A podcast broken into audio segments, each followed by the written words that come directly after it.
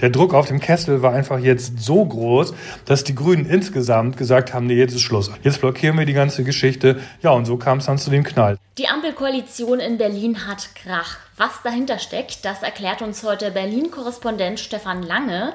Außerdem geht es im Nachrichtenwecker heute um eine überraschende Entwicklung beim FC Augsburg. Ich bin Greta Brünster. Guten Morgen. Nachrichtenwecker, der News-Podcast der Augsburger Allgemeinen.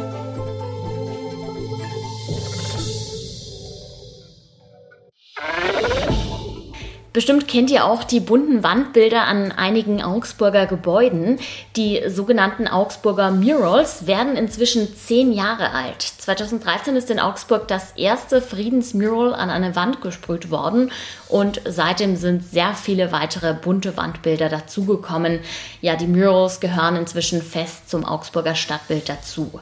Losgegangen ist das Ganze mit dem Wandbild Color Revolution des Kölner Künstlerkollektivs Captain Borderline. Berlin. Es befand sich am Gebäude des Verbands für soziale Dienste an der Blauen Kappe. Das Mural ist heute allerdings nicht mehr da. Es musste wegen Sanierungsmaßnahmen entfernt werden. Dafür sind zahlreiche weitere dazugekommen. Eines der berühmtesten ist an einer Wand am Jakober Torplatz. Es zeigt einen Wald und Silhouetten von Schwänen. Das Motto ist Freiheit. Auf der Website der Augsburger Allgemeinen könnt ihr darüber abstimmen, welches Mural euch am besten gefällt. Den Link dazu packe ich euch natürlich in die Show Notes. Augsburgs Gaststätten sind in letzter Zeit ein beliebtes Ziel von Einbrechern. Am vergangenen Wochenende zum Beispiel sind Unbekannte in zwei Restaurants in der Donauwörter und in der Derchinger Straße eingebrochen. In beiden Fällen wurde zum Glück niemand verletzt, es gab aber einen Sachschaden und natürlich die Beute der Diebe. Die lagen jeweils im zwei- bis dreistelligen Bereich. Auch in der Woche davor gab es schon einen Einbruch und zwar in die Kulperhütte, die ein beliebtes Ausflugsziel ist. Viel Beute konnten die Diebe zwar nicht erzielen, aber sie haben beim Einbrechen einiges beschädigt. Der Schaden liegt bei etwa 1000 Euro. In allen drei Fällen bittet die Polizei etwaige Zeugen, sich zu melden. Eine Überraschung gab es beim FC Augsburg. Der Verteidiger Felix Udo Kai bleibt dem Verein nun doch treu. Der 25-Jährige hatte den Verantwortlichen vor der Saison eigentlich mitgeteilt, seinen bis 2024 laufenden Vertrag nicht verlängern zu wollen. Jetzt kommt die überraschende Kehrtwende. Zumindest bis 2025 will der Verteidiger doch beim FCA bleiben. Er begründete das damit, dass das Trainingslager und die Wochen der Vorbereitung ihm gezeigt hätten, dass vom Verein tolle Charaktere verpflichtet wurden, die der Mannschaft gut täten. Es gebe einen tollen Geist innerhalb des Teams. Udo Kai war mit mehreren Vereinen in Verbindung gebracht worden, unter anderem der SSC Neapel soll Interesse gehabt haben. Ein Transfer kam aber nicht zustande. Vom Fußball noch schnell zum Wetter. Der Sommer bleibt uns weiter erhalten. Für heute sind Temperaturen zwischen 18 und 26 Grad vorausgesagt und das natürlich bei strahlendem Sonnenschein. Dass die Ampelkoalition in Berlin sich bei vielen Themen immer wieder zusammenraufen musste, das ist kein Geheimnis. Gestern sind die Differenzen in einem Streit allerdings ausgeartet. Anlass dafür war das Wachstumschancengesetz, zumindest vordergründig.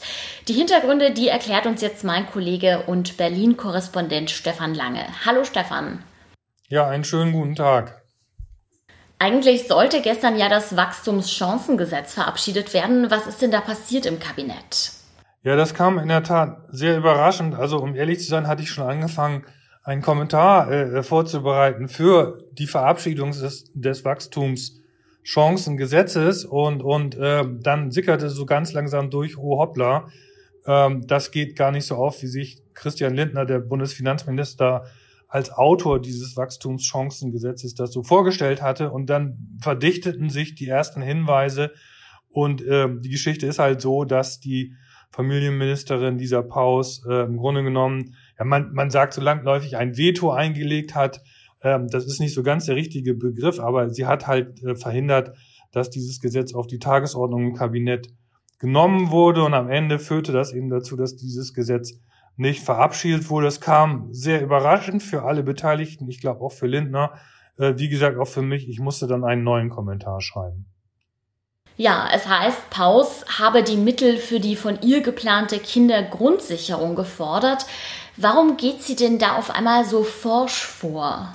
Das ist eine gute Frage. Im Grunde genommen schwelt dieser Streit über die Kindergrundsicherung, Grundsicherung, schwieriges Wort, ja schon lange. Äh, die Grünen wollen ja praktisch alle Leistungen äh, für Kinder äh, zusammenlegen. Darüber wird schon lange gestritten. Die FDP will das nicht. Das hat sie aber auch schon lange gesagt. Deshalb ist es in der Tat eine gute Frage, warum es jetzt geknallt hat.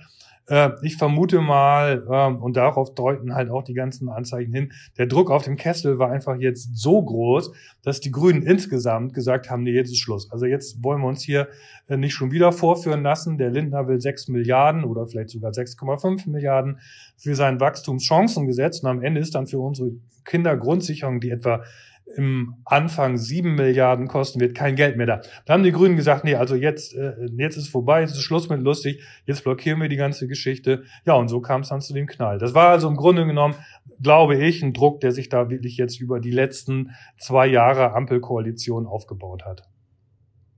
Was es jetzt braucht, ist auf jeden Fall ein Kompromiss. Wann und wie soll der denn jetzt gefunden werden? Ja, das ist immer ganz lustig. Also wenn es nicht mehr weitergeht, dann äh, geht die Ampel nach Meseberg. Das ist das Gästehaus der Bundesregierung in Brandenburg. Äh, eine gute Stunde, eine gute Autostunde von, von Berlin weg. Und dann macht man dort eine, eine Klausurtagung. Äh, Im Moment tut die Ampel so, als wenn diese Tagung schon lange geplant gewesen sei. Äh, mir und meinen Kollegen war davor davon vorher nichts bewusst. Also es scheint so ein, eine Kompromisslösung zu sein, dass man gesagt hat, okay, zum, zum Zeitpunkt der, der Kabinettssitzung äh, kommen wir nicht weiter.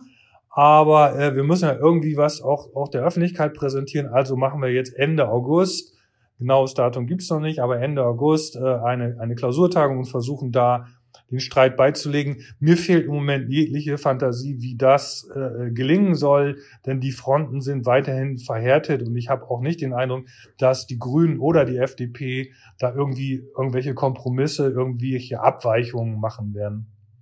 Im Oktober sind in Bayern ja Landtagswahlen. Inwiefern könnte dieses Zerwürfnis der Ampel auch ein schlechtes Licht auf die Grünen, die SPD und die FDP im Freistaat werfen?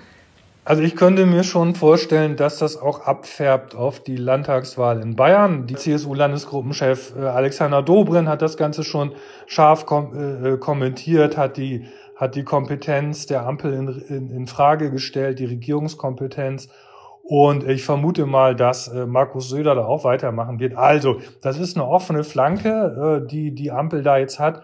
Und das müssen dann äh, Grüne und SPD in Bayern ausbügeln. Das wird nicht leicht. Die Ampel hat sich in die Haare gekriegt. Schuld daran sind wohl Uneinigkeiten über das Wachstumschancengesetz sowie die Kindergrundsicherung. Dahinter schwelt aber ein tiefgründigerer Konflikt. Vielen herzlichen Dank, Stefan, für deine Einordnung. Ja, gern geschehen und einen schönen, friedfertigen Tag. Tschüss. Und auch das ist heute noch wichtig, eine Mini-Solaranlage auf dem Balkon zu installieren. Das wird bald einfacher. Das Bundeskabinett hat beschlossen, dafür die Regeln zu entschlacken. Ebenso für größere Photovoltaikanlagen. Damit soll der Ausbau weiter angekurbelt werden. Der Gesetzentwurf muss jetzt noch durch den Bundestag und könnte dann 2024 in Kraft treten. Einen Monat dauert's noch, dann heißt es auf der Wiesen in München wieder O-zapft ist. Und schon jetzt wird klar, dass die Landeshauptstadt sich in diesem Jahr wieder gut füllen wird. Die Abendreservierungen für Tische seien schon fast ausgebucht, heißt es von Wirtesprecher Peter Inselkammer. Er rät deshalb auf den Webseiten der Zelte nach kurzfristigen Angeboten zu schauen oder die neue Online-Plattform der Stadt dafür zu nutzen. Dort kann man Reservierungen tauschen oder verkaufen. Ja, und während die Mass in diesem Jahr bestimmt wieder um einiges teurer wird, gibt es zumindest eine erfreuliche Neuerung. Trinkwasser gibt es auf dem Oktoberfest dieses Jahr gratis. Die vier Zapfstellen werden an den Außenwänden der WC-Anlagen zu finden sein. Das war's schon von mir und vom Nachrichtenwecker. Vielen Dank, dass ihr zugehört habt. Mein Name ist Greta Brünster und der Redaktionsschluss für diese Folge war am Mittwoch um 24 Uhr. Ciao und macht es gut. Nachrichtenwecker ist ein Podcast der Augsburger Allgemeinen. Alles, was in Augsburg wichtig ist, findet ihr auch in den Show Notes und auf augsburger-allgemeine.de.